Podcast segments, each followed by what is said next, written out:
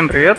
С вами снова Радио Кей, и на этот раз у микрофона я, самовольно захвативший студию Максим Михайлов. И на этот раз мы поговорим на тему крауд-тестинга. А, в гостях у нас, не побоюсь этого слова, ключевые фигуры данного направления.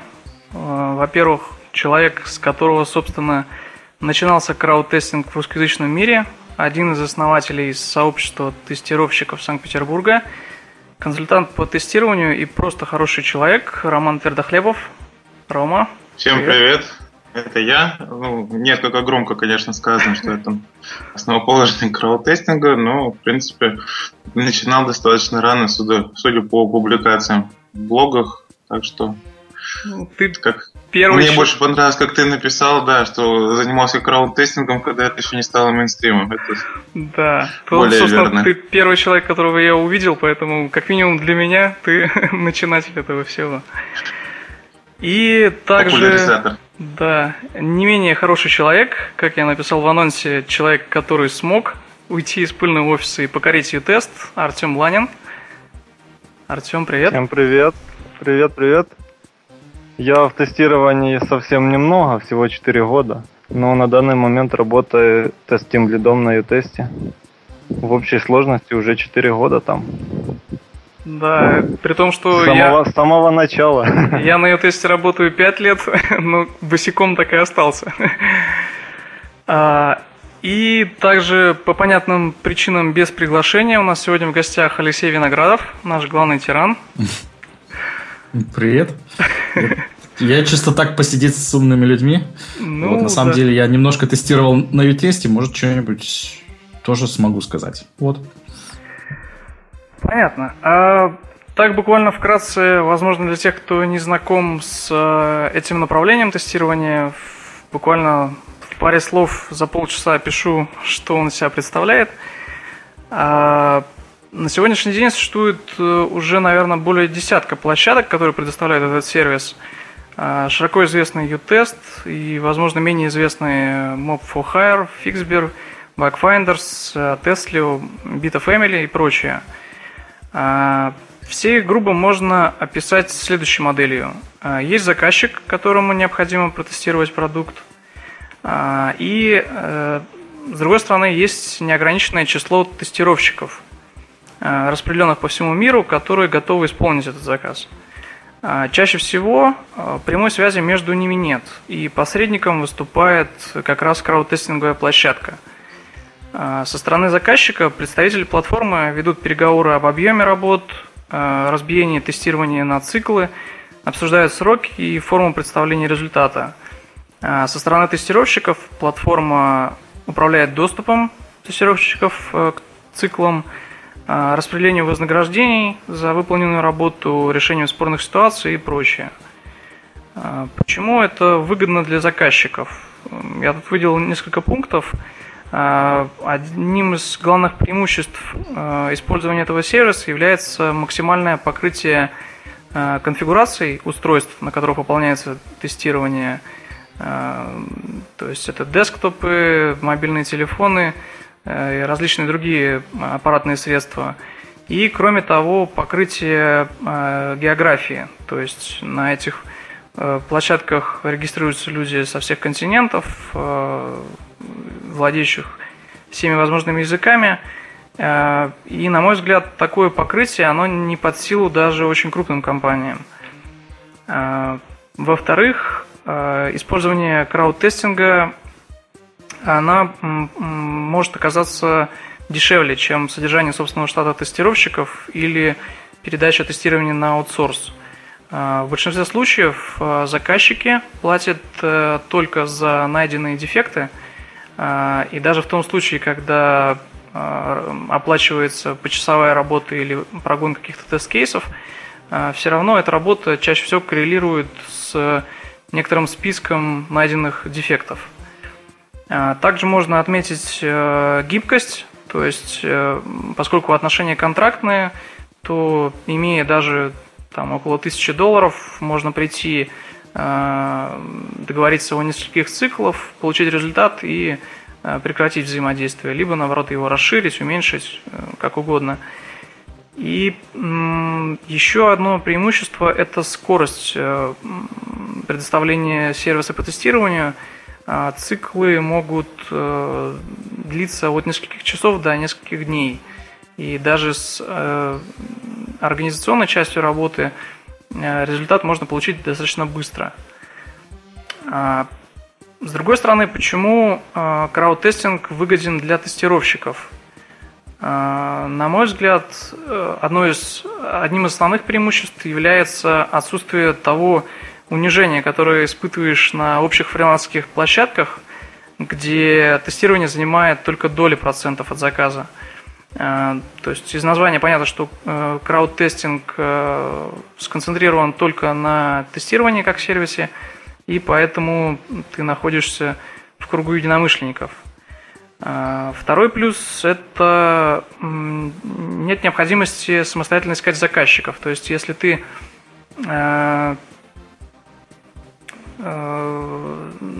собственно, у тебя есть э, время и есть, ты чувствуешь себе силы выполнять заказы по тестированию, ты уже подключаешься к определенной базе существующих проектов, и эта часть работы с тебя снимают. А, также можно отметить два таких важных аспекта.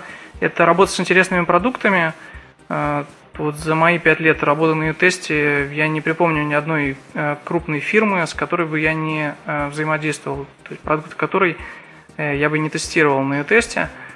Ну и, конечно, это э, люди. То есть э, на этих площадках Э, очень много действительно профессионалов своего дела, у которых можно чему-то научиться. Также э, возможно научить самому кого-то. А, ну вот вкратце так. А, Я бы еще тогда хотел добавить, пока мы далеко не ушли, про угу. преимущества для заказчика. Угу. Еще очень такие хорошие преимущества – это культурный контекст. А, просто я с этим часто сталкивался и в обычной работе, и на ю-тесте. Соответственно, ну, все знают, что у разных народов, национальностей есть какие-то свои особенности взаимодействия, там, восприятия окружающего мира.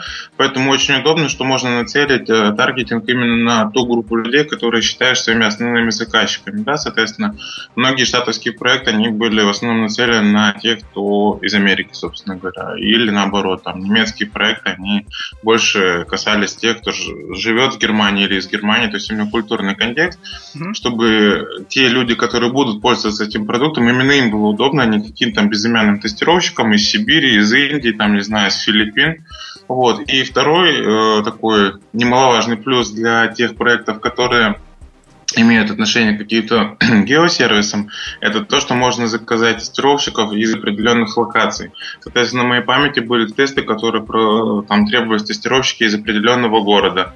Соответственно, из Москвы, из Петербурга, вот именно надо было проверить в каком-то конкретном месте. Или люди, которые хорошо знают город, например, была одна такая проект был один такой, в котором требовалось проверить э, как что-то типа карты, да, соответственно, там брались люди из тех городов, в которых эта карта там, работала, чтобы они сказали реально на том месте, что находится эта программа, есть что-то, нет чего-то, правильно находится, неправильно, то есть это такое гео позиция тоже очень интересная.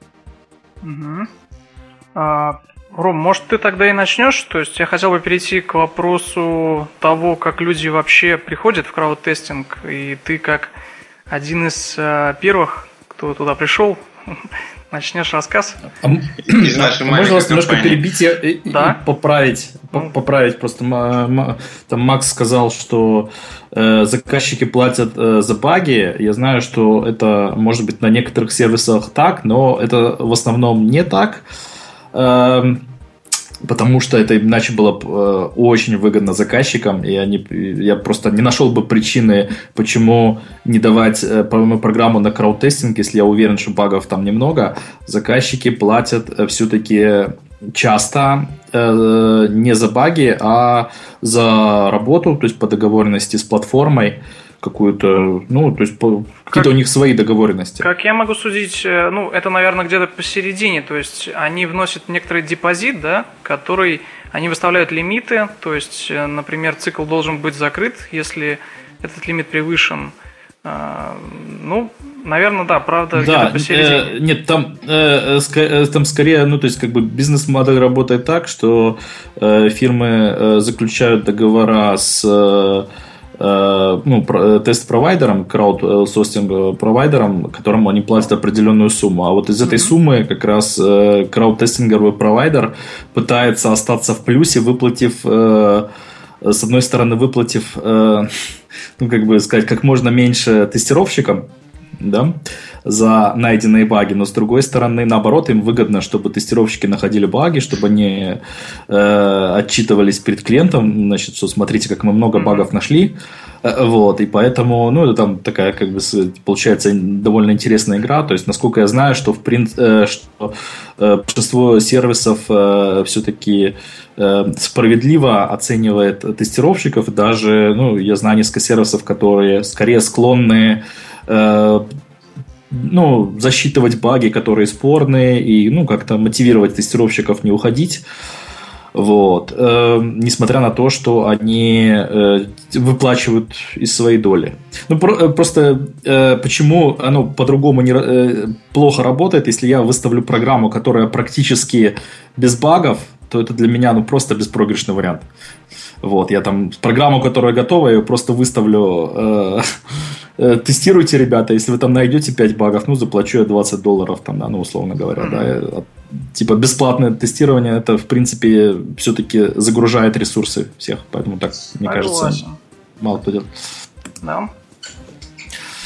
А, Рома, ну, начнешь? Да, я здесь. Угу. Да, ну давайте я начну.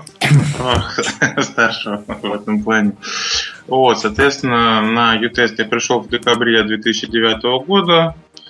Э, прочитал статью, э, по-моему, Виттейкера про будущее тестирование, и там вскоре вспоминалось про Витест, что-то там такое, что такая вот крутая тема, как раз, что заказчики платят больше за баги и, и набирают много людей, тех, каких надо, с нужным оборудованием, вообще это круто, и за этим будущее. Думаю, ну раз будущее, надо туда сходить, посмотреть, как обстоят дела. Ну, пошел, подключился. Ну, я, надо признать, еще не за, уже не застал тех времен, когда баги по почте заносились. То есть было и такое, когда у них не было еще платформы, и баги оформлялись по электронной почте по обычной. Там как-то это все вручную разруливалось, не знаю, через Excel или еще через что-то. Ну, в общем, я когда пришел, уже была платформа на флеше, написанная многими поколениями ю-тестеров, горячо любимая в кавычках. Вот. И были какие-то всякие разные проекты, еще ICQ тогда какие-то проекты выдавал, если кто-то такое помнит, такой софт. Вот. Ну, было достаточно забавно. Вот. И за счет того, что народу было тогда еще не очень много, особенно из России достаточно мало народу было, то как-то примелькался. Э, на форуме там тоже старался общаться, вот, и в результате через какое-то время подружился с товарищем, он что-то типа отвечал за развитие комьюнити, что-то такое. Вот. И, соответственно, он мне предложил поработать модератором на форуме. Я радостно согласился, но сам через пару месяцев сказал, что ой, все, не могу, не буду. Ну, потому что это не просто там убирать какой-то контент лево, да, это надо было именно поддерживать треды, надо было вбрасывать какие-то новые темы, то есть достаточно такая работа, ну, скажем так, непростая, и это же в дополнение к основной работе, это в дополнение к работе ю-тестером, еще вот э, такой полноценный модератор э, определенных э, веток форума. То есть там разделы были, и вот на каждый раздел по 2-3 модератора, и у каждого модератора там 3-4 раздела. Вот. Ну, соответственно, было тоже интересно, общался с людьми со всех уголков света, как уже тут сказали, полезно было. Вот, еще вспомнил, что через какое-то время э, там же у них и образовательная программа какая-то есть. Соответственно, предложили даже написать какой-то так называемый краш-курс, то есть это что-то вроде введения в область определенную. Вот я по Selenium написал такой Selenium 101, его вот даже там почитали, поревьюили, ну, уже когда его развернули на широкую общественность. Единственный минус, насколько я помню, все эти краш-курсы доступны только для участников платформы. То есть внешне они, по-моему, не видны, я точно не помню. Ну, это сложно оценить как минус. Ну, я имею в виду, что нельзя вот сейчас просто кинуть ссылку, да, да что там народ мог посмотреть, но, в принципе, у них такое вот образовательное еще направление есть. Угу. Вот. А, ну, ты на английском языке, да? Да, конечно. Да. Русские они вот. не понимают, поэтому... А, на русском там была единственная ветка на форуме, соответственно, там по-моему, или не на русском, или тоже на английском. Ну, в общем, там в этой ветке периодически писали, это было такое типа русскоязычное комьюнити, я его до конца пытался как-то там а, оживлять, подпинывать, какие-то вещи писал, отвечал на все вопросы, какие там в трейде возникали. То есть, в общем, тоже было интересно в этом плане. Вот, ну и э, в 2010 году, по итогам, вернее, 2010 года, мне дали такое почетное звание э, топ-тестер of the year. Ну, там на самом деле там человек 5 было таких или 6, но все равно приятно, что на весь ее тест признали, что я какой-то там полезный вклад внес. Соответственно, прислали по обычной почте, прислали футболочку, прислали открыточку с автографами от их команды, э, как они там, ну, вот это всякие менеджеры, вот эти все комьюнити, еще какие-то там бизнес, аккаунт-менеджеры такие вот. Там команда была небольшая, которая занималась развитием площадки в разных направлениях. Вот от них такая открыточка была вложена. И еще что-то там, какой-то коврик для мышки, и ручка, еще что-то. Ну, в любом случае приятно. А, и... А, ну да, все. И вот было достаточно приятно получить такой презент. Это, бабки, ну, бабки-то дали? А, ну бабки они каждый год давали. Ну, в смысле, э, два раза в месяц они давали бабки, так что все нормально. За работу, а да. за звание нет. Только футбол. Нематериальное стимулирование, так называемое. Да. Вот. И, соответственно, расскажу немножко побольше о том, за что же мне дали это звание светлое. А, соответственно, были всякие тестовые циклы, в которых удавалось вырвать там, победу, признание лучшим тестировщиком на цикле. К счастью, там циклы были еще не очень многочисленные, было относительно мало наших соотечественников, что давало как бы фору в в качестве, да, и было не так много индусов, что давало фору в скорости, потому что индусы, когда приходят в проект, это все, это считаю, очень быстро, э, весь бюджет выедается и цикл закрывается. Вот. Ну, если там деревнями сидят, сразу баги заводят всякие разные.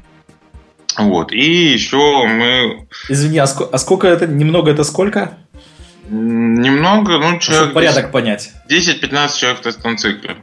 Вот тогда okay, было, спасибо. в те периоды, насколько я помню. То есть, ну, действительно не очень много. И я помню, что там конкуренция обычно была между двумя-тремя тестировщиками в основном, вот, которые там high performance, да, они шли там на награды, они заносили не просто какие-то там middle и минорные баги с опечатками, да, вот именно пытались расковырять что-то сложное, чтобы действительно хорошие деньги получить, потому что там чем сложнее баг, и чем он больше импакт дает на продукт, тем больше за него денег дают. И, соответственно, чем больше таких багов наковыряешь, тем больше шансов тебе получить еще дополнительный бонус за качество. Вот. Ну и, соответственно, еще, да, была такая тема, они решили устраивать метапы в разных странах мира. А, соответственно, они поддерживали тех людей, которые вызывались эти метапы делать, но они никак не помогали финансово, организационно, они просто Э, давали такую идею людям встретиться, да, вокруг чего встретиться, и, и помогали собрать на своей площадке как бы, людей. То есть в рамках этого сообщества, форума можно было там писать о том, что давайте встретимся, давайте соберемся где. Вот, и удалось с Яндексом договориться предоставить, чтобы они предоставили офис с печеньками под это дело. Они как раз когда присматривались к этому направлению, чтобы бета-тестирование проводить на таких площадках, и вот было им интересно, и, я не знаю, можно нельзя говорить, но, в общем, они участвовали потом в некоторых программах, некоторыми продуктами. Э, в смысле, в ю-тесте по тестированию. Так, говори, вот. Ром, всю ответственность беру на себя, поэтому я... Беру на себя, еще никого не боюсь, ни тест, Яндекса, поэтому ладно, скажу. Вот, но не буду говорить, что и как. Вот. И, соответственно, договорились с Яндексом, провели встречу достаточно неплохую, там человек 30 или 40 пришло. Э, всего. Вот я там опять выступал, рассказывал про e-тест, соответственно, люди там вопросы задавали. Сейчас, честно, уже не вспомню, были ли еще выступления. В принципе, можно в блоге моем поискать, где-то у меня это была тема освещена. Ну, вот было интересно, и мы как раз были то ли первые, то ли вторые, кто вообще вот из всей этой толпы ю-тестеров встретился. Соответственно, это тоже как бы мне там засчитали а, плюсы моей деятельности и вот признали этим топ-тестером. И потом даже написали в LinkedIn рекомендации два человека. Mm-hmm. Красиво. И через какое-то время мне предложили стать э, вот этим тест-лидом. Вот, я согласился, э, поработал какое-то время даже, тоже там деньги дополнительные, ну не очень большие, надо сказать, там по-моему, что вроде 100 или 150 долларов тогда давали вот, дополнительно за вот эту работу. Причем работа там реально была иногда достаточно геморройная. Извините, если там что запикайте потом.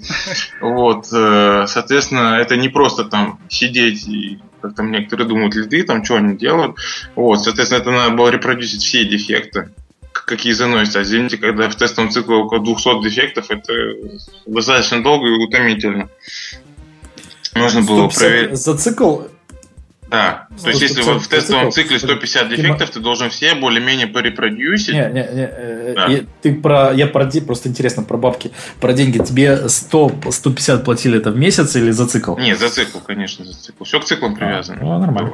Да? Вот, ну плюс, что сам натестируешь. Вот. Ну и какие-то иногда удавалось договориться, сказать, что ребята, блин, тут работы дофига, давайте поднимайте. Иногда шли на встречу, иногда не шли на встречу. Вот. Ну, в принципе, тоже было достаточно интересно. Это взаимодействие с представителями заказчика было. Ну, в письменном виде, конечно, ну, тоже иногда было забавно пообщаться. Вот. И, там, иногда отставил интерес тестировщиков, когда действительно такие порядочные баги пытались съехать, сказать, что это не баг. Иногда, наоборот, тестировщикам ну, пытался их убедить, что это фигня, ребята, или дупликейт, или scope, или еще что-нибудь. Они говорили, нет, все, давайте. Там уже приходилось скалировать на заказчика, чтобы он уже вынес вердикт, что типа это фигня, и вот из этого статуса уже нельзя было переоткрыть дефект никак ну, тестировщику. Вот. Ну, было достаточно интересно, и, наверное, пока я на этом завершу про U-тест, и буквально в трех словах расскажу про мой Фухайр, в который я влез в 2011 году тоже как-то совершенно случайно, где-то я там нашел. Я поучаствовал буквально в двух, наверное, или трех тестовых циклах, и, в принципе, там вообще ничего интересного не было. Вот тот тестовый цикл, и Макс, по-моему, тоже там был, в котором я был, это на гудлайновские номера поддержки. Да, да и говорить, насколько качественная у них связь. То есть звонишь с домашнего телефона по этим по телефону по проводному телефону звонишь, слушаешь, как музыка играет, и потом в Excel в Google Доке отмечаешь, насколько хорошо эта музыка играет. Там, типа, очень хорошо, да очень плохо, и если там срывы какие-то бывают, то рапортуешь о них. Ну и, в принципе, это, по-моему, единственный какой-то такой приличный проект, в котором я участвовал. Там платили не за баги, там оплачивали, соответственно, вот эти вот э, твои затраты на разговоры. Я им потом сканы платежи этих платежек пересылал, чтобы они убедились, что я именно количество звонков было правильное на нужные номера и сколько я за это заплатил. Вот. Ну и сверху еще что-то платили. Ну, в принципе, неплохо было, но скучновато. Скучновато, именно поэтому я со временем стал тестировать уже Э, сам этот цикл, то есть э, поначалу я делал, честно, все прозвоны, а потом мне стало интересно, засекут ли они, если я просто отмечаю в Excel, э, что звонок сделан, сделан качественно, а на самом деле я никуда не звонил. Ну и мне просто было уже интересно, да, как устроена организация. Взломать систему. Да, ну просто действительно скучно было звонить. Ну, так и не поймали. То есть, я так понимаю, что они достаточно формально относились к работе тоже своей, э, предоставляли также эти excel заказчику. И вообще, да. Ну, насколько я понял, там вообще чуть ли не два или три человека в этом ФХР было. Потом еще один из них уволился, он да. на LinkedIn не был. Брюс. Ушел в какую-то другую контору. Да, Брюс. И Пол Потанин остался там только. Ну, еще, да. может, какие-то секретарши. Забавно, у них сайт написан, наверное, лет 15 назад, с этого времени не менялся. То есть э, Не, неправда. Я вот сейчас зашел в начале эфира, у них уже другой сайт. Я когда на нем работал, он другой был. У него такие, ну он в том же стиле остался. Те же вот эти красно-черные стилистика. Ну давай тогда переходи, наверное, к своей части. А, да, собственно, я пришел чуть попозже, чем Рома, в крауд-тестинг. А, где-то, наверное, спустя полгода, как сменил работу. И а, пришел я, наверное, по причине того, что было скучно. А, то есть на тот момент на работе, на которую я пришел, а, был переходный период, и мне дали читать мануалы и заниматься прочей неинтересной работой.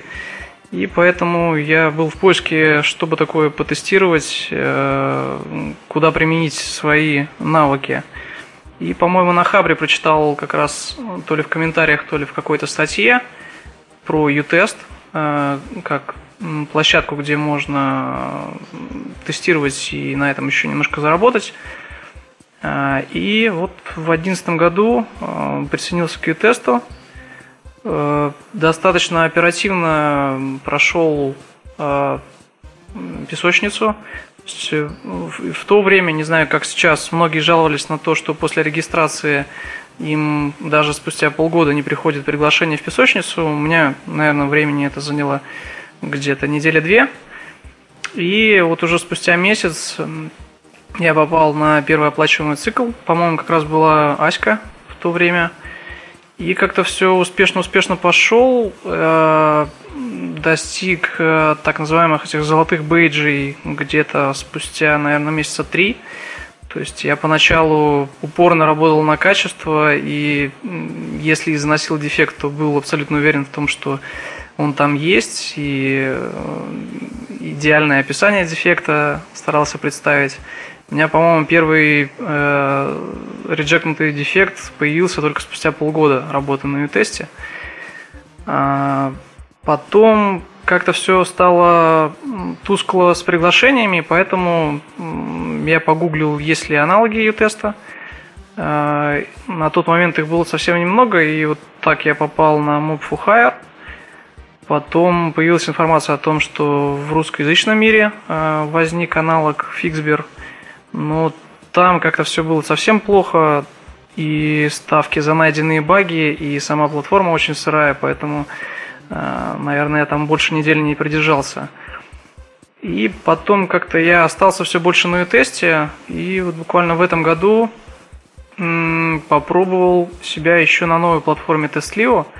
Мне понравилась э, идея, которая была там описана. Она близка к контекст, context-driven testing школе. Собственно, основательница этого всего дела, она э, проходила курс Rapid Software Testing и постаралась совместить идеи э, крауд-тестинга и вот, context-driven testing – а, вот как-то так. То есть, наверное, основной причиной моего прихода в крауд-тестинг был, было любопытство и э, отсутствие важной работы на основном месте. Э, ну а подогревал этот интерес э, небольшой заработок, если можно так сказать. Артем, ты еще на линии? Расскажешь нам, да, как, да, стать, я тут. как стать ТТЛ? ТТЛ. И тут еще спрашивают в чате, сейчас это еще актуально, так что упор лучше сделано сейчас, если ты сейчас еще а я уже ответил. А, ты поподробнее там. Я Хорошо, постараюсь рассказать. А, в общем, я начинал только 4 года назад, и как раз Наверное, многие начинающие тестировщики сталкиваются с тем, что компании, которые набирают себе штат тестировщиков, они ищут людей с опытом. И я в этом не стал исключением и задался целью найти где-то немножечко опыта раздобыть. Вот. Побороздив немножко в интернете, я столкнулся с множеством фриланс-бирж. Некоторые из них предлагали именно вот краудсорс тестирование. Среди них было Fixber и UTest. Fixber это российская аналог UTest. Вот. там как раз используется такая система, как Макс рассказывал. Заказчик платит только за ошибки. Заказчику выгодно это, тестировщикам ну, не очень. Мягко, если говорить. вот. Зарегистрировался я, получается, в январе 2012 года, и там, и там на Фиксбере мне... На Фиксбере там в чем фишка? Там все проекты видны. То есть не надо ждать приглашения на какой-то проект, а сразу можно начинать тестировать. Вот. Поработав месяц, наверное, если ну, полтора-два месяца, наверное, на Фиксбери, я устроился на работу в офис.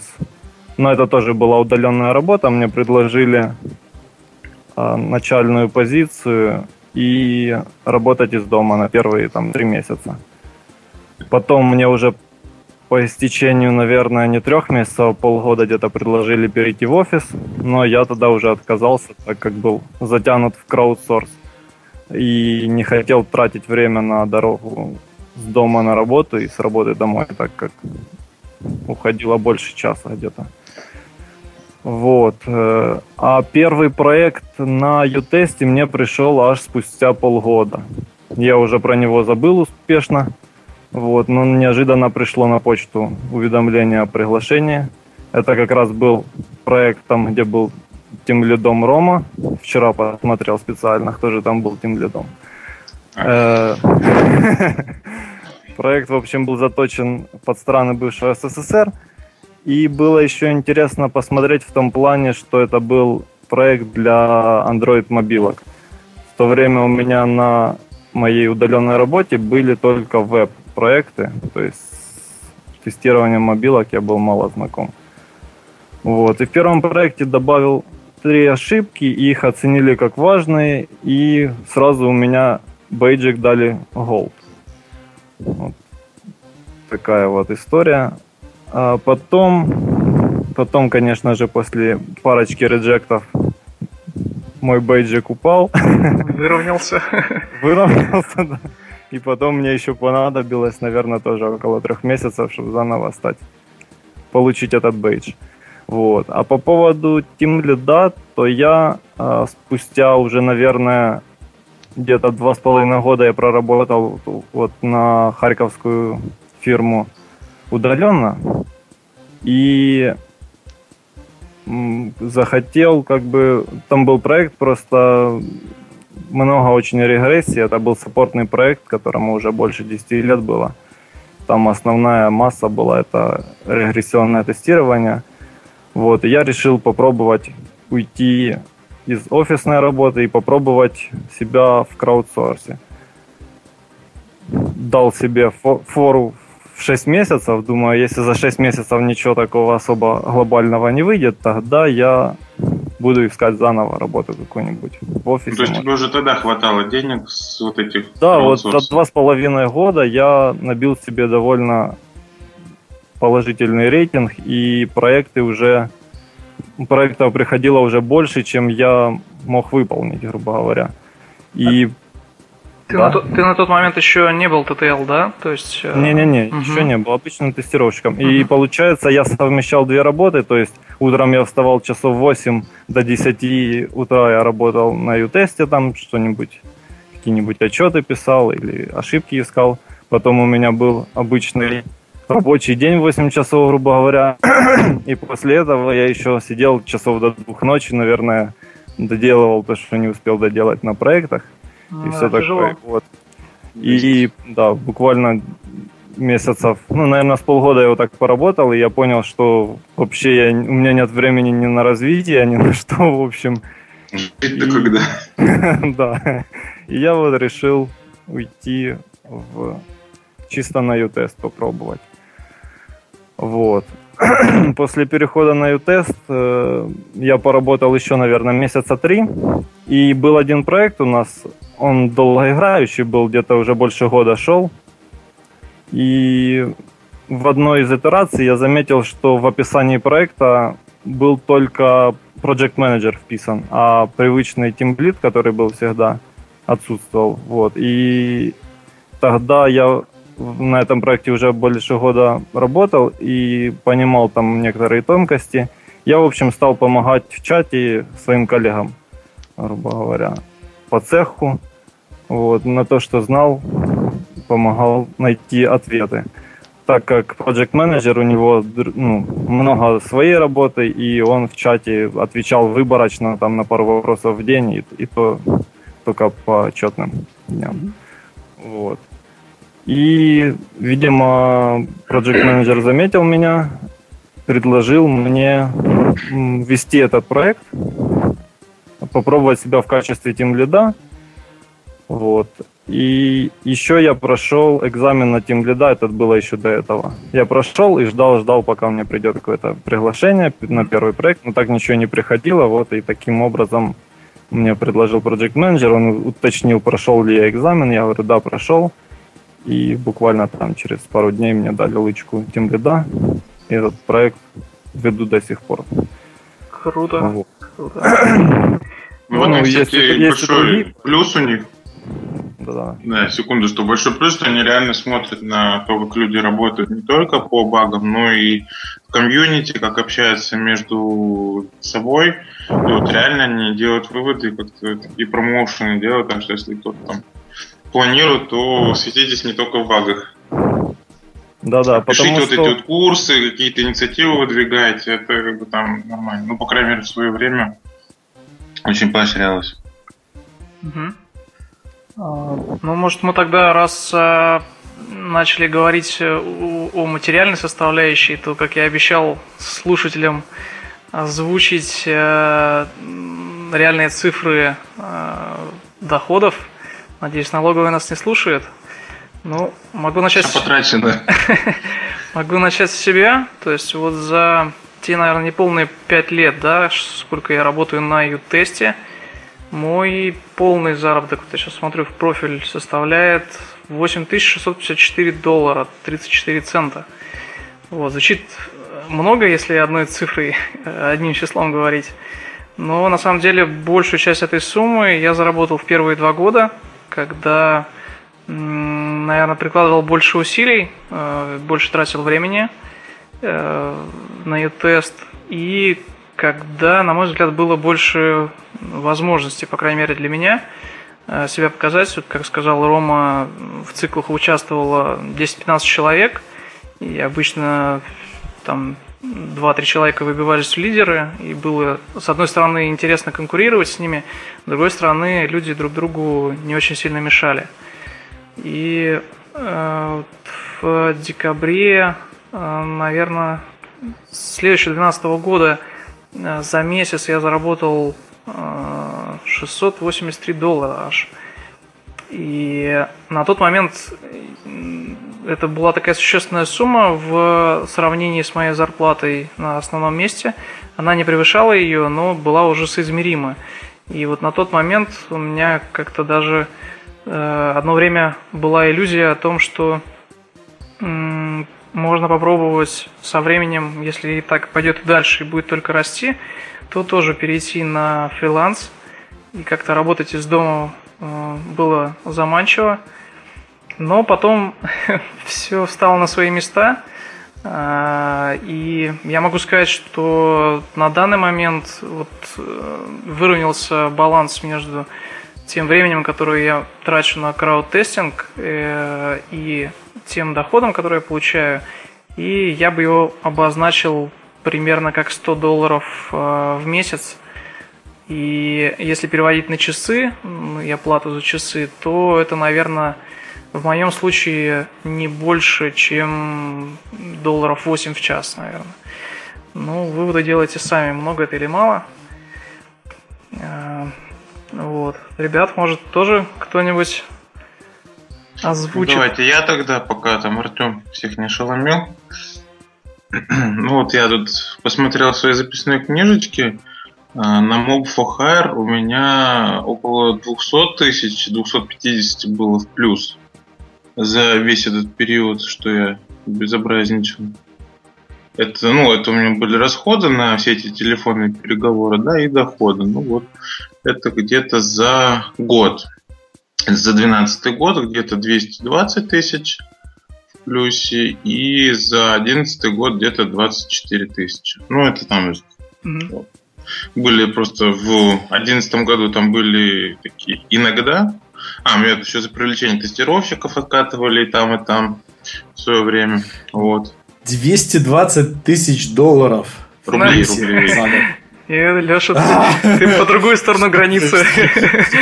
Леша должен был про евро тогда говорить. Просто Мак же вроде про доллары все-таки говорил, да? Ну, у меня показывается в долларах.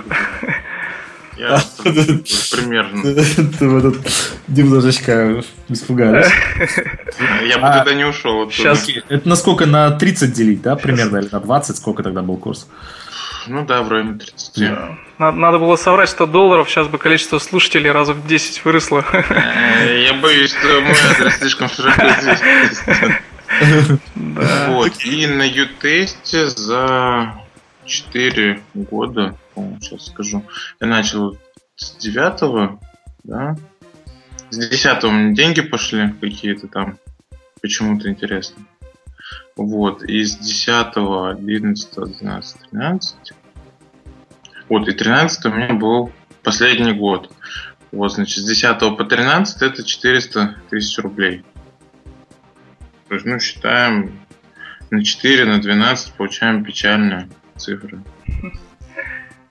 Вот, кстати, да, по мне так э, самые, наверное, такие приятные доходы были... Ну, это по, по 9 тысяч в месяц прибавка была на ютесте и по 20 на, этом, на Mofo Ага.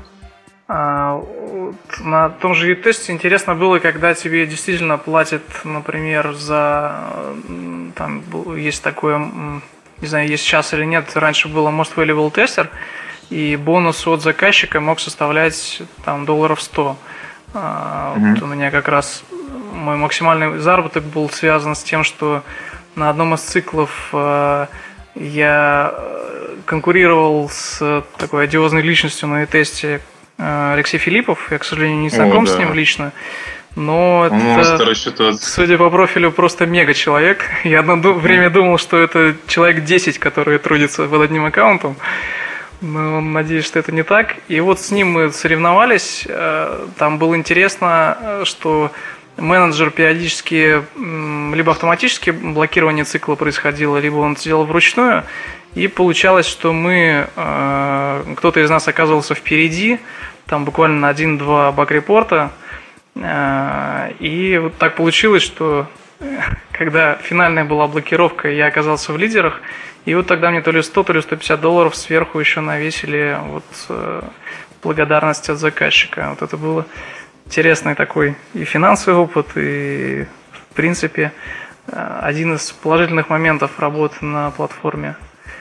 А Самое забавное, что это было, могут навесить, а могут не навесить. Что ну, там это, это да. не во всех тестовых циклах было, к сожалению. Да, то есть повторяемость этого крайне низкая, а сейчас как по мне, так э, подход стал еще более формальный. То есть они, э, с одной стороны, э, увеличили разницу между премией за важный дефект и какой-то там незначительный.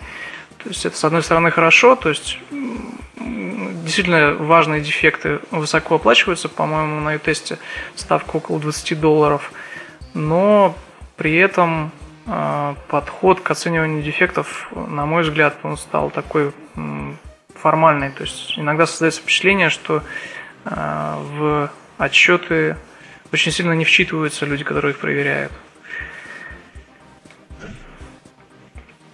Вот. Дух стартапа потерян, большой бизнес, не до мелочей.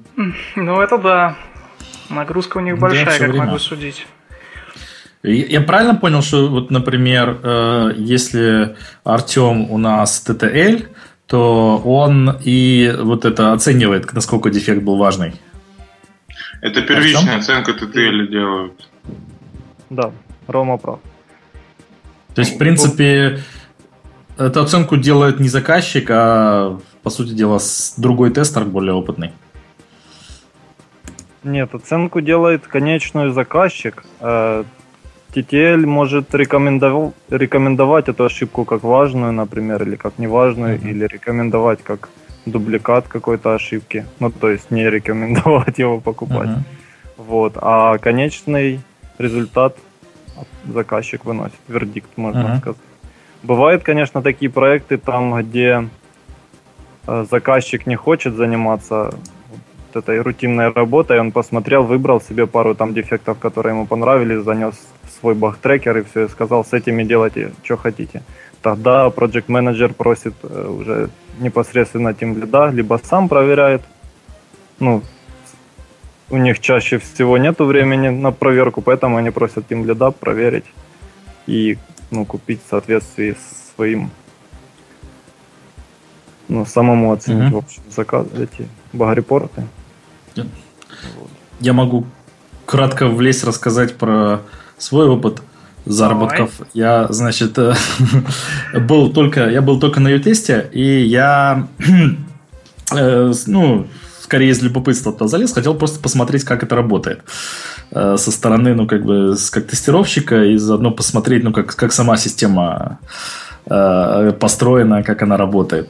Вот. В результате в основном я проекты, которые я тестировал, я тестировал по стратегии hit and run. То есть ударил, убежал, так сказать. То есть пытался как можно меньше времени, за как можно меньшее количество времени найти э, наибольшее количество багов. Если, допустим, там смотришь Э, в бактрекер, да, я, так сказать, ну, на ютесте в тех проектах, где я работал, общий бактрекер, я не знаю, может, везде по-разному, вот, и ты там видишь, что наковыряли другие. И вот было такое интересное наблюдение у меня, что если багов мало, это не значит, что э, все хорошо, и ты, ты сейчас придешь и все найдешь. Это обычно значит как раз наоборот, что софт такой довольно хороший. Ну, по, по качеству. Вот. Зато если ты приходишь там через 30 э, минут после начала цикла и видишь, что там 10 багов, вот это, или там уже 20 или 30, то это было как раз, э, ну, мне показалось, что это было очень выгодное по деятельности, потому что там, где э, баги есть, там их будет много. Вот. И, в общем, ну, у меня был рекорд примерно за 20 минут я нашел, по-моему, 3 или 4 бага, которые все оценили как critical, и получил за это, по-моему, порядка 50 долларов. То есть я так абсолютно осознательно не, не старался найти все баги, а вот там сел, там 15 минут э, потестировал, вот нашел 2-3 бага, ну там это, там, не знаю, 15-20 долларов, посчитал, ну окей, типа поминутный, поминутный рейд да, меня устраивает, все, и ушел. И никаких э, Вовремя остановился, ничего. как в казино. Да, это, да, никакого обмена опытом с, с другими товарищами, ничего не интересно, да, там типа, ну, быстро вкатил и ушел. Вот, вот такие примеры. То есть я тоже заработал, по-моему, порядка 500 долларов, но э, так, там, не знаю, из, из этого чисто, чистого времени, я надеюсь, у меня ушло, ну, может, там пару недель. Вот, то есть максимум. Вот так вот. А, Рома, ты хотел про Боголова, да, рассказать? Был там такой момент. Да, это такой курьезный случай был забавный. Вот, у них э, в какой-то там период времени была э, ну, они конкурсы время от времени проводили всякие, соответственно, с привлечением народ через соцсети в том числе, вот, и как-то они решили, запилили такую игрушку, надо было ловить баги. Вот, если знаете, ну, погоди, наша старая советская игра, вот, где волк, яйца катятся, там, ну, или еще что-то такое, да, и надо было, значит, кнопочки нажимать и успевать ловить яйца. Ну, что-то типа такого же, только там с неба валятся баги, надо их ловить. Вот, ну, такая игрушечка простенькая, как потом выяснилось, они ее заказали где-то на сторонний, у стороннего какого-то агентства, причем они заказали все, то есть они заказали конкурс, скажем так. Соответственно, они сделали эту игрушку, они ее там разместили где-то, они маркетинг проводили. В общем, видимо, им дали бабла, сказали, нам нужен конкурс на привлечение народа. Вот. Но поскольку игрушка это, это же все-таки софт, вот, э, а агентство, которое это делало, оно не софтверное. А UTS все-таки собирает тестировщиков. Мне потом показалось странным, что тестировщиков никаких вообще не привлекли к тестированию этого софта. Вот, в результате игрушечка была на флеше. А, вот. И я как раз прошел у Алексея Баранцева курс по тестированию защищенности. В общем, когда я понял, что... А, там в чем фишка была, что на каждом этапе увеличивалась скорость. То есть, чем дальше ты проходишь, тем быстрее эти жуки падают, и э, в какой-то момент времени ну, ты уже физически просто не успеваешь э, двигать там, курсор, клавишу, да, что-то делать, чтобы этого жука поймать. Ну, соответственно, он падал и пропадал. Ну, я сначала решил вот тоже потестировать систему, когда я увидел, что я там глубоко внизу со своими честными э, очками набранными. Вот, я, соответственно, попробовал сначала вообще узнать, как флеш-игры ломают на такую тему. Нашел сначала замедлитель, э, флеш, вот, ну, внутри этого контейнера, замедлитель времени, назовем его так. Вот, замедлял, вот, стало проще, но в какой-то момент тоже понял, что не получается. Потому что даже с замедлением там получается физически вот этот вот объект, который ловит багов, он тоже же замедляется, и там уже физически просто не успеваешь добежать с одного края поля на другое. То есть там, ну, что-то вот между вот этим волком и арканоидом среднее. Вот. Ну, соответственно, потом пошел по среднему, нашел какой-то тренер этих игрушек. Это, если кто не знает, это э, такой софт, который просматривает ту область памяти, в которой эта игра размещается, и, соответственно, ты ему говоришь значение переменной, а он пытается эту переменную в этом массиве памяти найти. Вот, и, соответственно, я там, по-моему, количество очков давал, ну, вот вводишь один раз, он находит там 100 там, переменных в этой области памяти, у которых значение этому равно. Там набираешь еще сколько-то очков, задаешь следующий, он из этих уже выбирает те, у которых изменилось на нужное и так далее. И там, в конце концов находит э, ту область памяти, где хранится это значение очков, и ты туда, уже туда можешь писать вручную то значение, какое надо, оно там на сервере потом уйдет, когда все, игра закончится, и он как бы отправляет данные на сервер. Вот, ну, это было тоже интересно, но не очень. И потом уже через фидлер научился ломать ее полностью бесповоротно. Вот, потренировался после курса Баранцева, кстати, очень рекомендую, видите, практическое применение зашкаливает. Вот, и, соответственно, эту игрушку разломал полностью. Но что еще был интересный момент, э, сервер отдавал клиенту данные обо всех играх. То есть у него был такой типа топ-10, и сервер отдавал не топ-10 игроков, а отдавал полностью всю статистику игр. То есть, ну, вы можете представить себе какое-то прям поле для деятельности, особенно человека, который занимался теорией надежности, матстатом в свое время. Вот. Ну, соответственно, построил все графики распределения по игрокам, выборки, почесал репу э, и очень сильно обиделся. Ну, репу, в смысле голову, а не репутацию. Вот, потому что там были товарищи, у которых было, там, не знаю, 5 игр, и все 5 игр, количество очков шло по нарастающей, причем реально это было невозможно набрать честно, такое количество.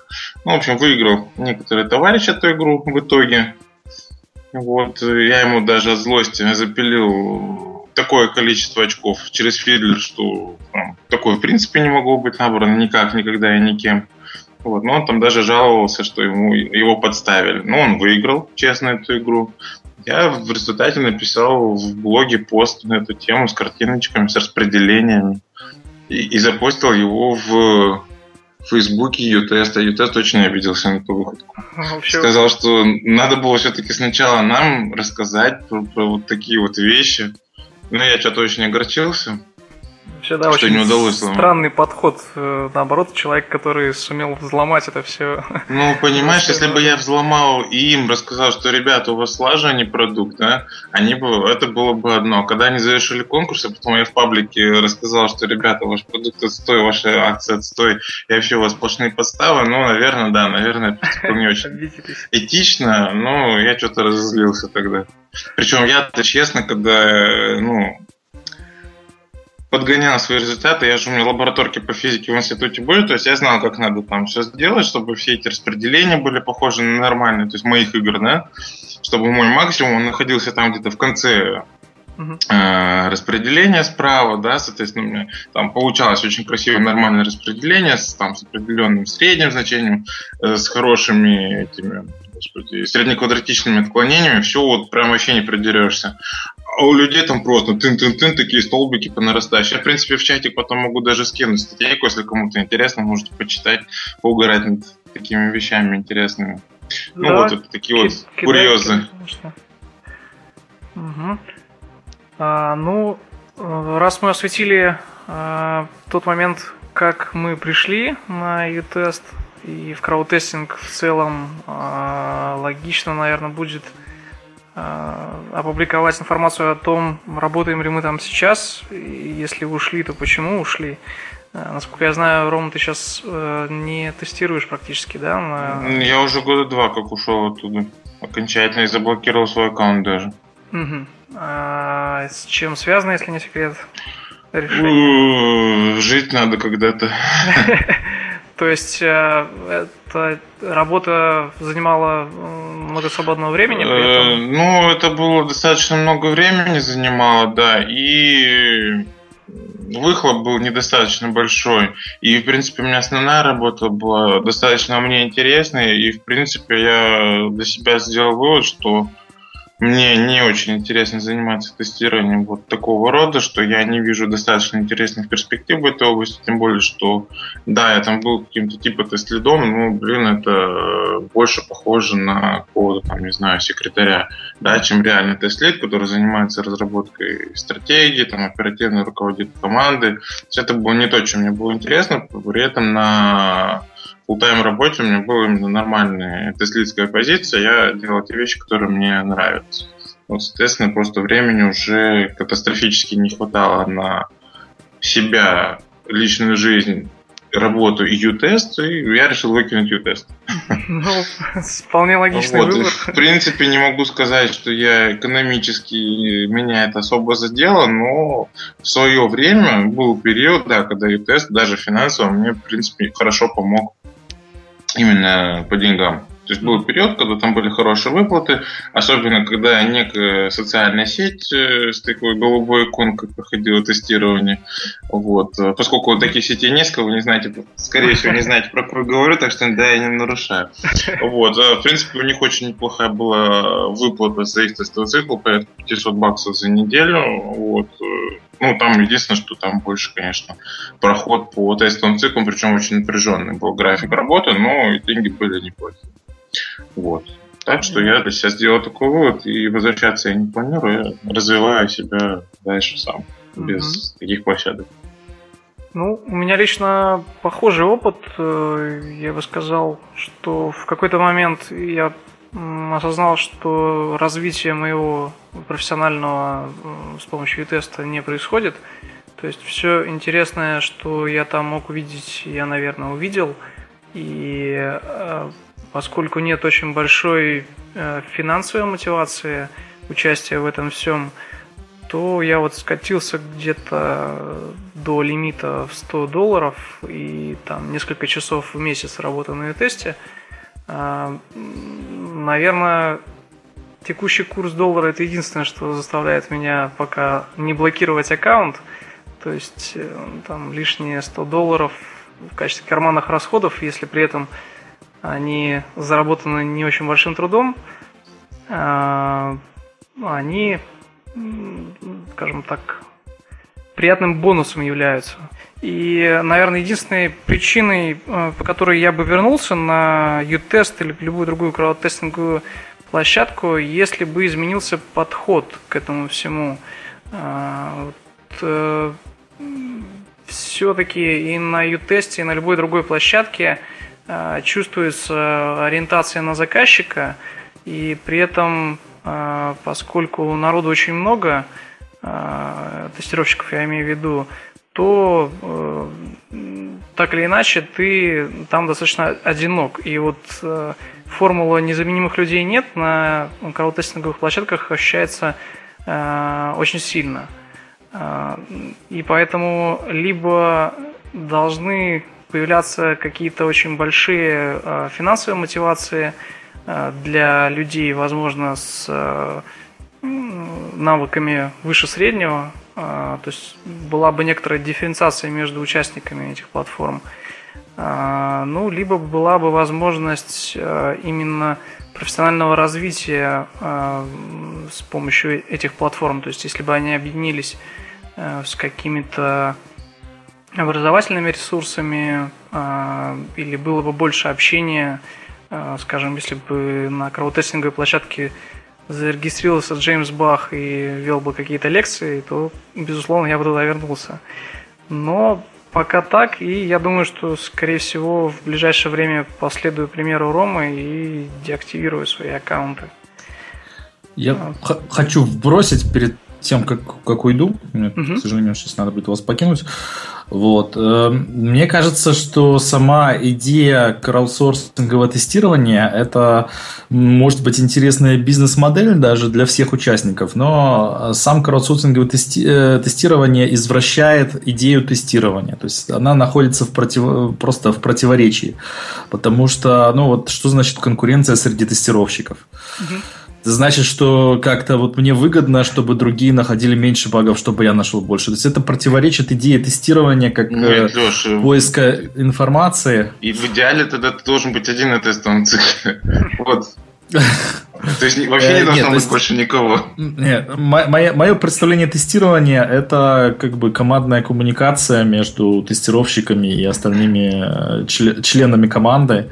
Вот, э, разумное распределение ролей, а не вовсе конкуренция, кто больше быстрее, кто больше багов найдет, и кто быстрее баги найдет. Это противоречит моей, моей, моему пониманию тестирования. Ну вот, кстати, ну, да, да. слово как раз на тест Лио они пытаются э, реализовать какой-то такой подход, когда э, все люди, которые находятся на цикле, они друг другу не мешают, а призваны друг другу помогать. То есть каждому из, из людей, участвующих в цикле, дается конкретное задание, и считается, что друг другу они будут помогать. Но, на мой взгляд, я вот участвовал там в трех-четырех циклах, у них это тоже не получается. Возможно, из-за какой-то проблемы вот, действительно с финансовой моделью. Но в целом, да, есть с этим проблемы.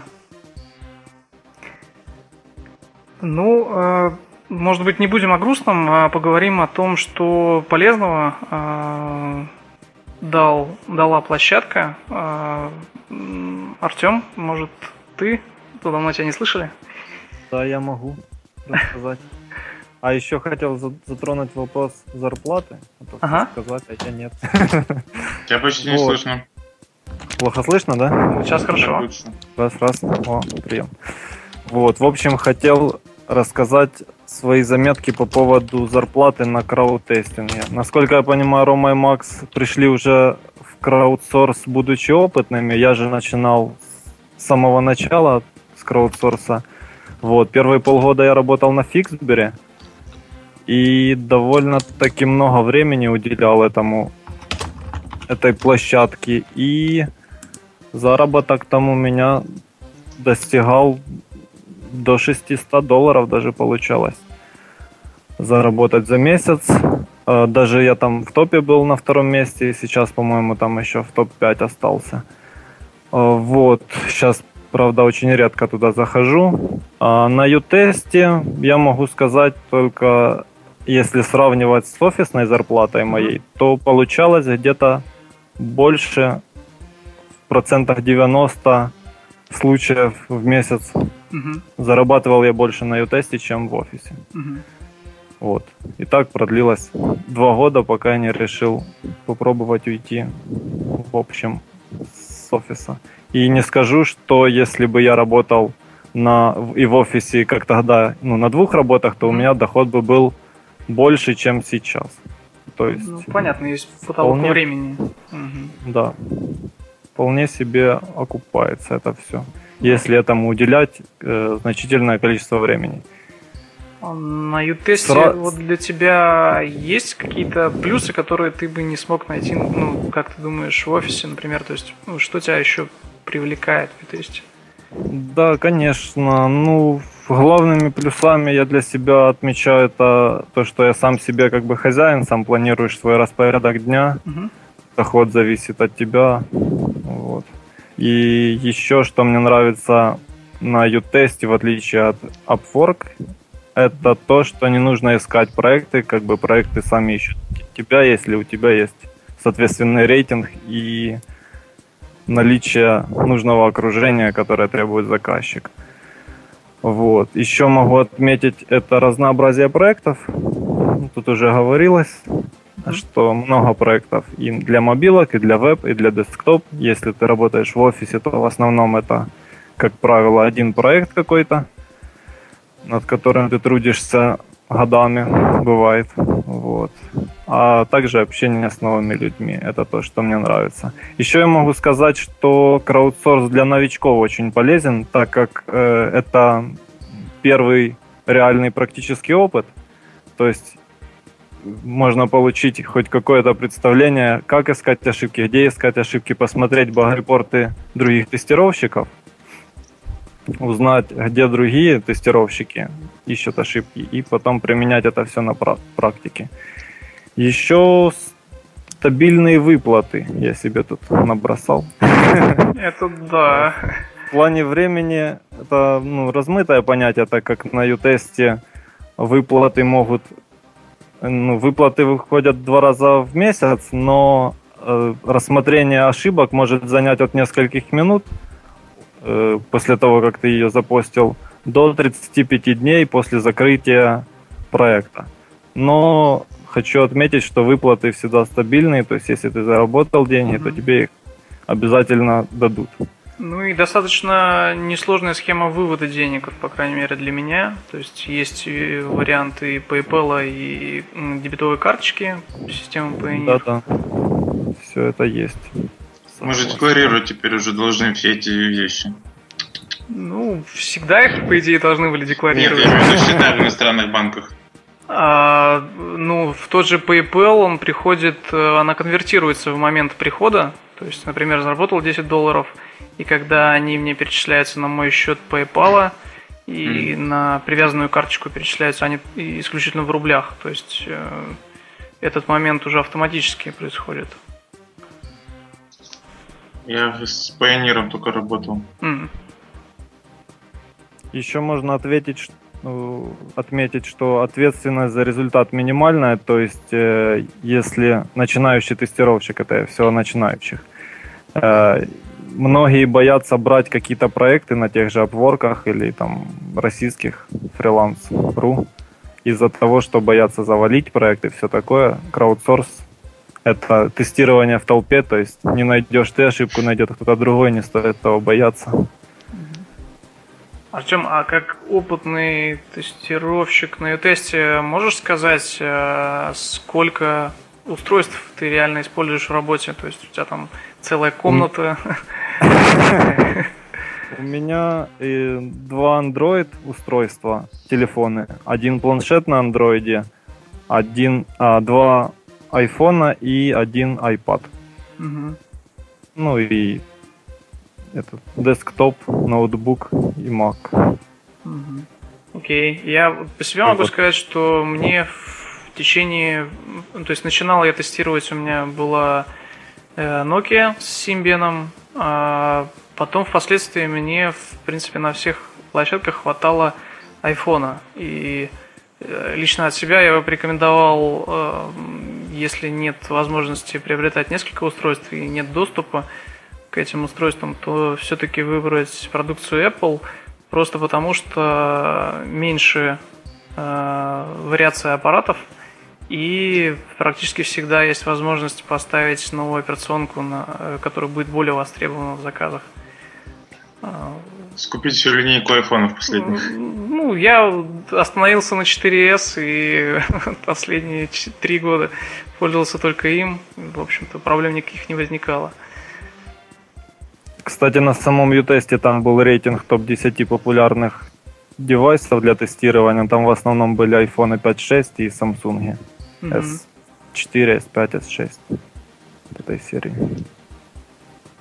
Рома, ты э, можешь рассказать что-нибудь, что полезного ты вытащил из себя из, из ютеста, прежде чем хлопнуть дверью?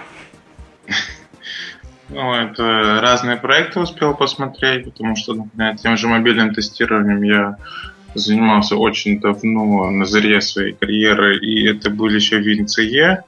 Соответственно, может быть, не все даже слышали про такие девайсы. Ну, это не то, что совсем старые, но достаточно старые операционки. Вот. И Win Mobile. Да, ну не тот, который Windows Phone, а тот, который был перед ним. Вот. И всякие G2ME девайсы. Вот, соответственно, здесь я потестировал на андроидах, на iPad, на iPhone. Вот, и даже по результатам сходил на Escaladace сделал доклад. То есть, ну, mm-hmm. какой-никакой профит плюс к деньгам и к знаниям еще немножко засветился. Ну вот, видите, здесь меня нафталин стряхнули, вытащили, всем показали тоже какой-то профит может пригодится, когда что засветился. Вот, э, познакомиться с новыми людьми, вот э, кто-то в онлайне, с кем-то в офлайне, мы потом встречались, и это перекликалось с нашей деятельностью а, сообщества тестировщиков тестира, сообщества тестировщиков Питера, то есть какие-то люди там, какие-то сям, это все как-то укреплялось, поддерживало друг друга. Вот, тоже было интересно. И новые всякие разные проекты. В принципе, я не могу сказать, что у меня до этого были так, что я в одном проекте там 5 лет, да, у меня частью проекта периодически менялись, э, но некоторые области, да, вот уже мобильное тестирование, еще что-то, они не были затронуты, поэтому там стопные потестировал, еще что-то, еще что-то тоже было достаточно интересно.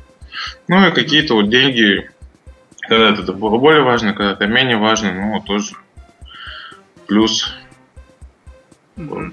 От себя бы еще добавил, а, наверное, да, применительно к новичкам, а, работа на ю-тесте и прочих крауд-тестинговых площадках, наверное, за исключением Фиксбера, это очень хорошая практика а, английского языка в профессиональной среде. я могу сказать, что больших проблем с языком у меня не было никогда, но как и с любой другой активностью, если нет практики, то все потихоньку забывается и притупляется. И вот возможность э, общения на ю-тесте, тогда еще были э, форумные такие разделы каждому циклу, э, возможность общения с проект-менеджерами и с тестировщиками, это вот такой прям живой способ подтянуть язык, э, перестать бояться общаться на английском с коллегами, что вот лично мне э, в дальнейшей работе, на, обычном, на обычной работе очень помогло. Э, ну и да, вот работа с разными продуктами, то есть среди них были продукты, которые еще не были в продакшене, выпускались спустя какое-то время. А, были также и продукты, которые в продакшене появляются только в платной версии. При этом тестовые билды у меня на машинах оставались, и некоторыми из них, э, к слову, я пользуюсь до сих пор. Такой бесплатный вариант, э, ну, немножко сыроватая версия, но поскольку я знаю все дефекты, которые уже там были, пользуюсь достаточно аккуратно, и функционал меня устраивает. А, ну и, наверное, а, немножко затронем, хотел бы затронуть тему иллюзий, которая создается у людей, когда они впервые регистрируются на площадках, когда у них нет э, опыта э, работы в крауд-тестинге, когда они получают информацию о площадках в э, каких-то информационных ресурсах. То есть, прежде всего, я бы хотел предостеречь людей от мысли о том, что это легкие и быстрые деньги. Как э, я понимаю, Артем, поправь меня, если я не прав, э, для того, чтобы работать только на ю-тесте, Э, нужно вкалывать не меньше, чем в офисе. То есть это все, все равно кропотливая работа, и э, никто не говорит о том, что можно будет просто кликать по каким-то баннерам и получать э, миллионы денег. В этом смысле, как мне кажется, если есть очень много свободного времени, но а, нужно его обменять на какие-то деньги, то эффективнее пойти таксистом работать, чем подрабатывать на крауд-тестинге. Помимо этого, еще можно отметить, что а, проекты не всегда бывают а, интересные. И особенно поначалу когда приглашений не очень много на проекте и сложно выбирать, то э, приходится браться за э, какие-то проекты с э, непонятным описанием. Э, в принципе, э, вот я помню поначалу, поскольку там один-два цикла приходило за неделю, э, там я как-то взялся за цикл, связанный с онлайн-казино.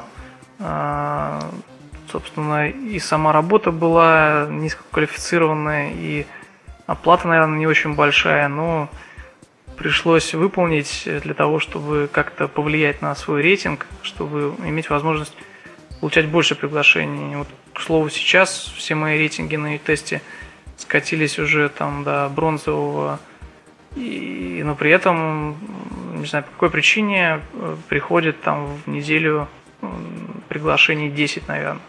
Большинство из которых я отклоняю, оставляю только вот либо совсем интересные продукты, либо те, которые позволяют э, выполнить какую-то работу э, и получить быстрые деньги.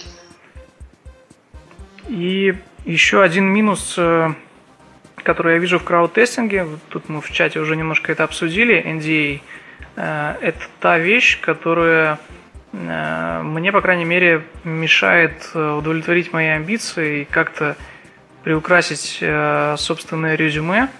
Я даже как-то на форуме поднимал эту тему, почему бы тестерам в профиль не записывать лейблы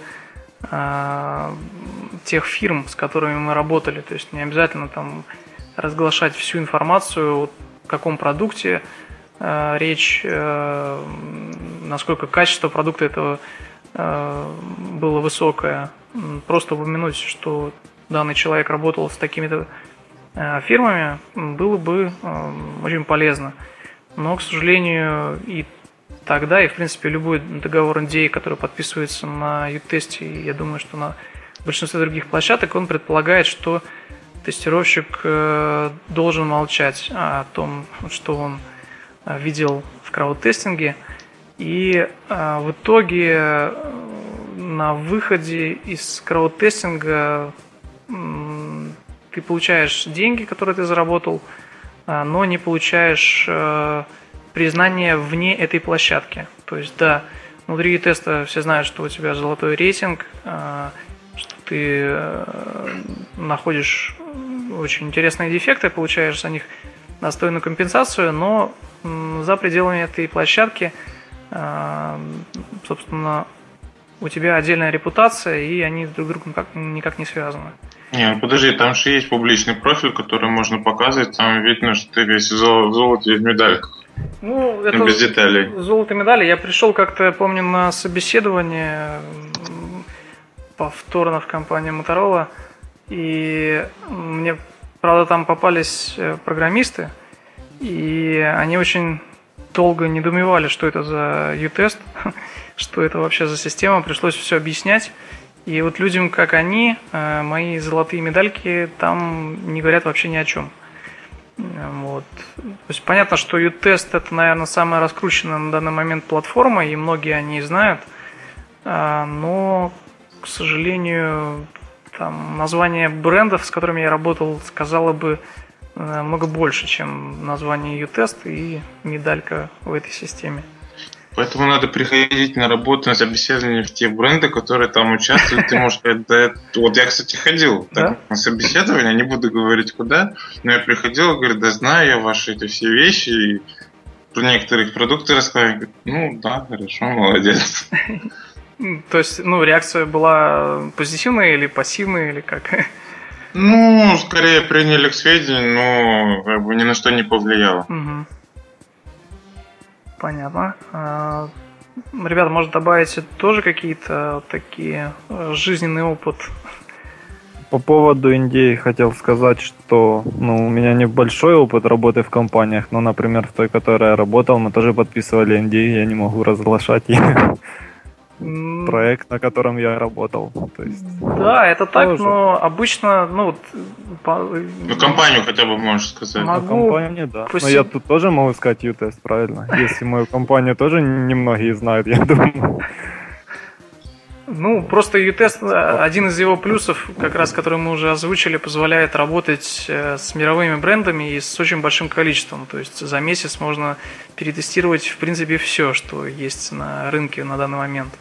Когда ты работаешь э, в офисе, это все-таки одна компания, и чаще всего там это один и тот же продукт год из года. И, ну, так похвастаться не так уж много ты сможешь этим продуктом. Больше хвастаешься скиллами и навыками, которые ты приобрел, работая в офисе. А U-Test вроде бы, с одной стороны, предоставляет тебе возможность работать с мировыми брендами, а с другой стороны, запрещает об этом говорить. Такая некоторый дискомфорт, как по мне. А, а я, может, прослушал про конкуренцию, ты сказал, Макс, нет? Нет, пока нет. Вот, я хотел бы добавить, что еще на краудсорсе, в частности на ю-тесте, очень большая конкуренция. И э, если на фрилансе типа Upwork тебя выбрали в качестве исполнителя, то можно как бы вздохнуть с облегчением, то на ю-тесте наоборот нужно быть еще более собранным и действовать быстро, чтобы обойти коллег из Индии. Mm-hmm. Вот. А также еще проекты приходят в любое время суток. Это, кстати, да, очень большая... И особенно они приходят вечером, Ночью. говорят, что к утру надо все закончить. Да, это одна из особенностей работы на кроу-тестинге. Чем раньше ты туда входишь, тем больше вероятность э, занести дефекты, которые увидят, э, очевидно, все. Э, в этом, да, есть дискомфорт, особенно когда цикл начинается в Америке и подгадываются под удобное время там. Для тебя это ночь, да. А, ну да, вот... У меня был такой веселый mm? случай э, про любое время суток, когда mm. приходят проекты. В общем, я находился в 15 минут пешком от дома и пришел, пришло приглашение на проект, э, ну, новая итерация, я знаю этот проект, там всегда много ошибок и очень быстро там коллеги из Индии заносят их, в общем. И мне пришлось схватить рядом стоящее такси и помчаться домой быстрее. Быстрее начать добавлять ошибки, грубо А еще бывает забавно, что тебе сначала приходит письмо о том, что проект открылся, а следующим этим самым, что все, слоты закончились через 10 минут. А ты почту читаешь полчаса назад одно письмо, там 25 минут назад другое письмо. Разочарование быстрое. Так, ну, Пока, наверное, подведем какие-то общие итоги сегодняшнего подкаста и перейдем к нашим рубрикам постоянным. А, то есть от себя, что бы хотел в общем сказать, а, Краудтестинг – интересный достаточно инструмент, и прежде всего рекомендовал бы, как сказал Артем, а, новичкам – то есть э, людям, которые только пришли в профессию тестирования, и э, они жаждут практики, то есть начитались уже литературы, и ну, хочется что-то вживую потестировать, и крауд-тестинг – это прекрасная возможность э, начать практиковаться, э, и к тому же, возможно, что-то даже подзаработать, то есть компенсировать то время, которое вы потратите. Э, Плюс к тем э, преимуществам, которые мы уже озвучили э, в серии. Э, как показывает, доказывает э, Артем, ну, на ю-тесте, на крауд-тестинге можно в том числе и работать э, полноценно. Но, как показывает опыт Ромы и мой, не всегда это удается. И это, наверное, не так просто. Вот, поэтому делайте выводы, а, пробуйте а, и рассказывайте о своем опыте, а, в том числе и в наших группах. И, возможно, если будет интерес и будут какие-то интересные истории, интересный опыт, мы сделаем еще что-то подобное когда-нибудь в будущем. Ребят, есть что добавить? Рома? Ура все, что могли сказать. А, ну, есть такой момент, да, вот, э, скажем так, моя личная рекомендация. Э, в целом, я бы рекомендовал U-тест, поскольку у них самая большая база заказчиков и самая популярная площадка, и, скорее всего, заказчики будут продолжать обращаться туда.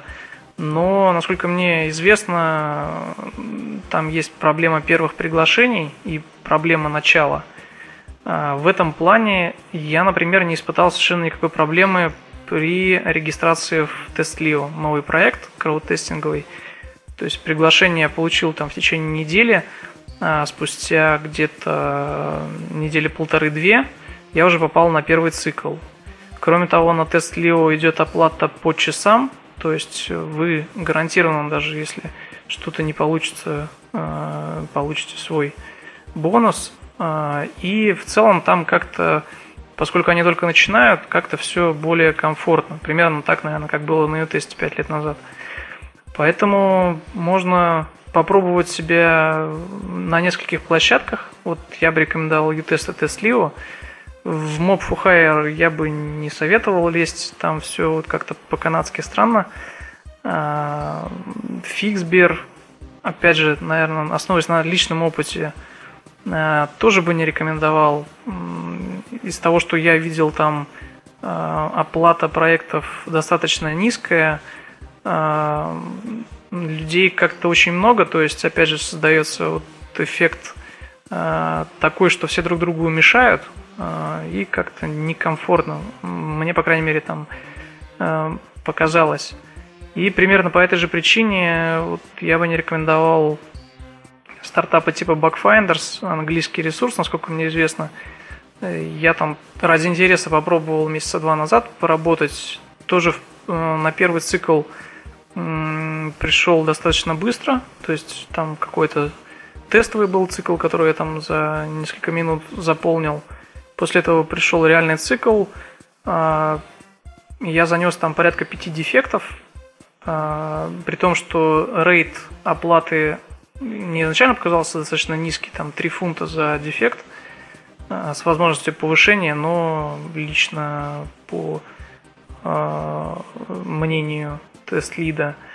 При этом все мои 5 дефектов реджекнули с формулировкой, что они не очень серьезные. То есть Меня это оскорбило, и, в общем, я сразу там все быстро это закончил. То есть, как я понимаю, у них тоже не очень много заказчиков, не очень большие бюджеты, поэтому вот они берут, наверное, числом и не очень заботятся о комфорте э, людей, которые туда приходят, новенькие. Поэтому вот как-то так. Э, и тест, и слива, вот эта комбинация, мне кажется, наверное, самая такая интересная, для, особенно для тех, кто только-только попробует себя в этом деле. Так, ну что, вопросов? М?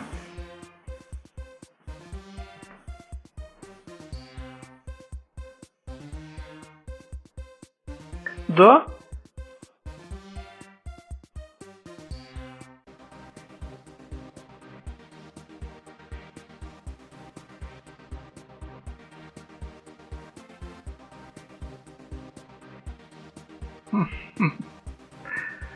Да, ну и если будут какие-то вопросы, вы теперь знаете, что у нас есть свой человек в тест-листе в тесте. Я думаю, Артем э, поможет с какими-то вопросами. Э, так что не стесняйтесь, задавайте э, даже вне эфира на любом доступном, в общем, нам ресурсе. Вот, окей, ну тогда перейдем, наверное, быстренько к рубрикам нашим традиционным в нашем подкасте. Э, некоторые новости, которые показались нам интересными за время, прошедшее с предыдущего выпуска.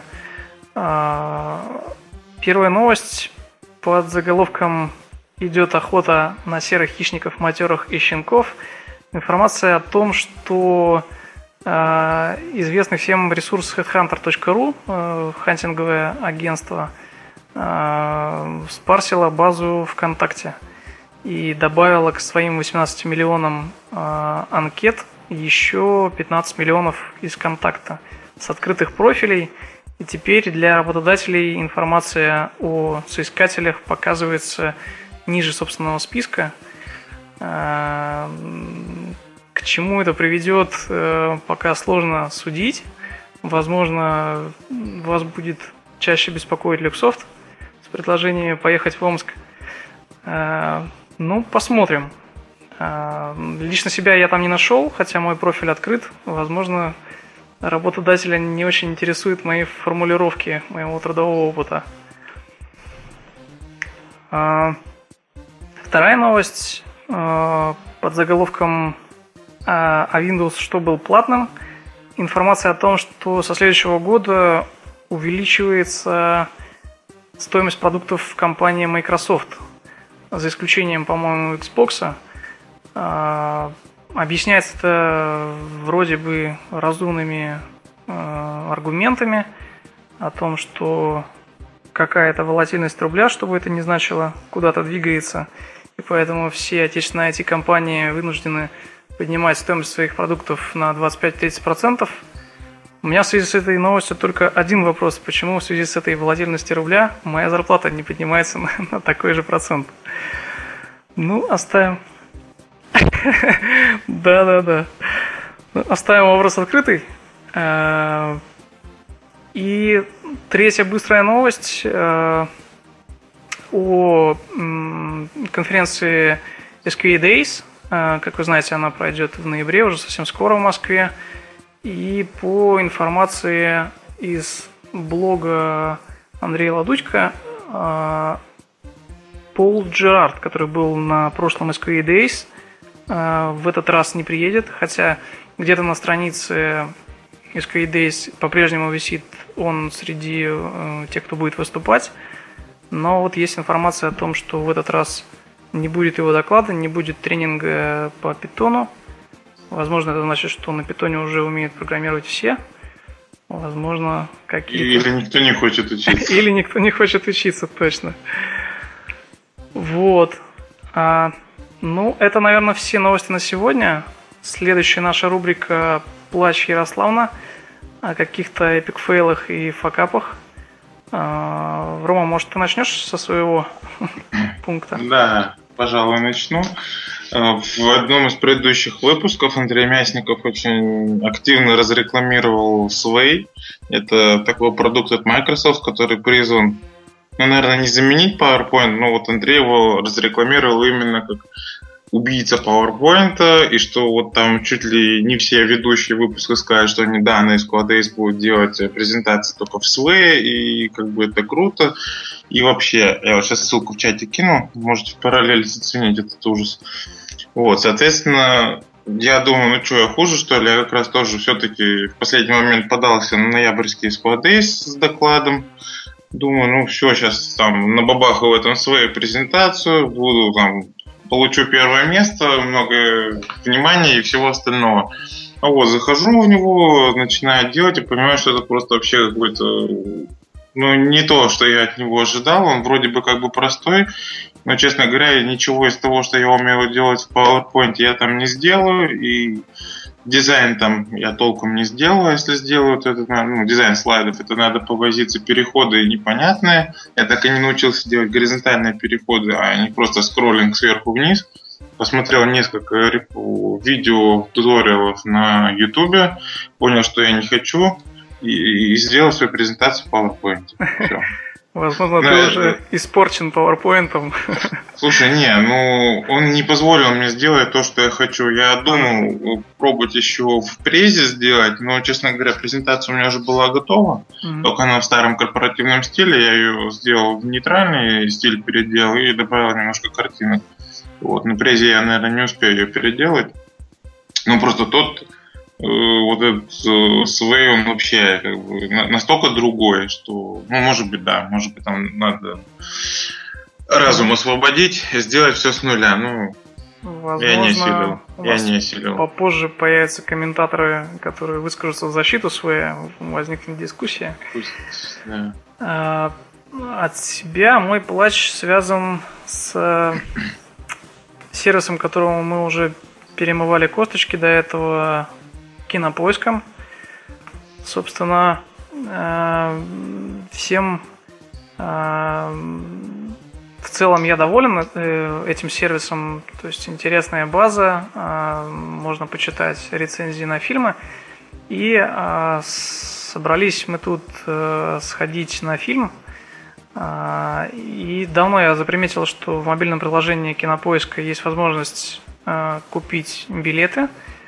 Э, как казалось, потом просто э, они предоставляют этот сервис от э, Рамблера э, по заказу выбрал подходящий сеанс, и мне тогда еще показалось странным, что на один и тот же фильм есть сразу два сеанса, а, и в один из кинозалов а, еще не были проданы билеты. А, поэтому, ну, собственно, как, поскольку во мне интерес тестировщика проснулся, что, собственно, как так, целый зал, никто его не занял, и по понятным причинам хотелось занять лучшие места, я без задней мысли заказал билеты в кинопоиске. Мне тут же пришли подтверждения э, на, в смс, в имейле, везде где угодно. И м, придя в кассу примерно там за минут 20 до киносеанса, э, с трех попыток оказалось, что никак мне администратор не может пропечатать этот билет – а, потому что у них в реальности этого киносеанса в этом указанном зале нет. То есть этот же фильм идет э, в это же время, но в другом э, кинозале. А билет э, распечатать она мне не может, потому что несуществующий сеанс. Ну, собственно, поскольку на фильм хотелось, купили билеты так, а когда вернулся домой, решил разобраться. То есть сервис мне предоставил кинопоиск и как часть Э, фирмы Яндекс. Собственно, туда же я и позвонил в службу поддержки.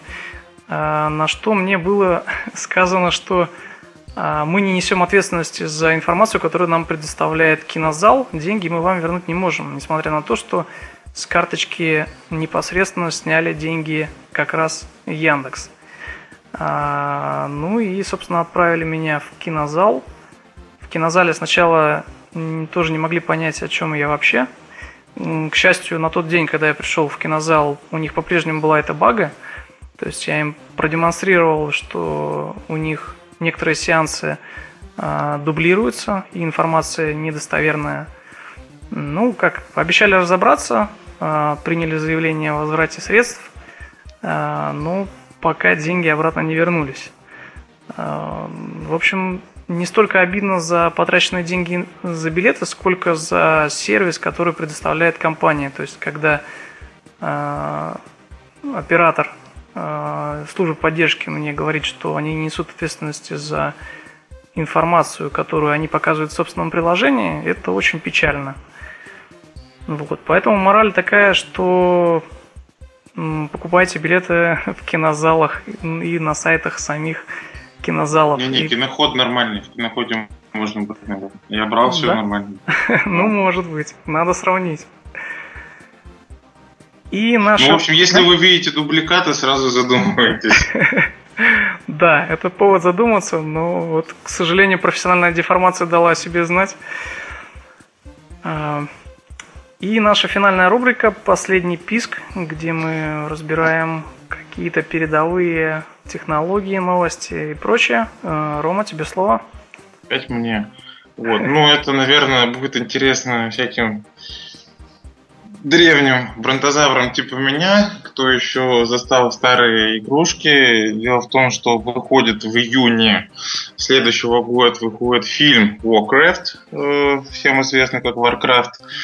Вот, э, соответственно, не мог не поделиться. Вчера выложили буквально трейлер уже не просто графический, а уже с актерами. То есть можно посмотреть, как оно в жизни будет выглядеть. И вообще это круто. И тем, кто играл в первый Warcraft, второй Warcraft, наверное, поймут лучше меня, чем те, кто играл вот, как он это называется, ну, онлайн, короче, который World of Warcraft, да. Хотя в свое время помню, что про World of Warcraft тоже информация вышла лет за 5 или за 4 до того, как он все-таки появился. Mm-hmm. Тогда тоже сначала планировали то ли фильм, то ли еще, и то ли игру. Потом это все долго было. Ну, в общем, напряженное ожидание. И можно будет теперь спокойно в кино погрузиться в мир Азерота, нашествие орков, войны людей и вспомнить этот древний голос, который рассказывает эту предысторию. Кстати, может, они его и позовут озвучивать. Фильм было бы круто, хотя бы начальные титры. Да, в так день... что вот воспоминаниям посвящается. В день премьеры работа встанет. Ну, а... не у всех, я думаю. Молодежь-то, наверное, не так оценит. Окей. Э, ну и некоторая новость э, от меня, э, которая показалась мне интересной. Такой интересный ход, противоречащий всем принятым канонам управления разработкой. Новость о том, что основатель компании Gravity отказался от собственной зарплаты в 1 миллион долларов в пользу собственных сотрудников. И в течение определенного периода времени э, он выравнивал зарплаты до минимума 70 тысяч в месяц, по-моему, если не ошибаюсь. То есть э, достаточно оригинальный подход, и как следует из новости, с ним судился даже собственный брат за растрату средств. Но, э, как оказалось, этот человек был прав, и спустя какое-то время выручка этой компании удвоилась. То есть э, люди, э, видимо, тоже были сначала шокированы, э, потом для них это сыграло определенную роль в мотивации, и, видимо, приложили больше усилий, и производительность труда выросла или что-то еще произошло, но компания стала приносить больше доход, больше выручку. Вот.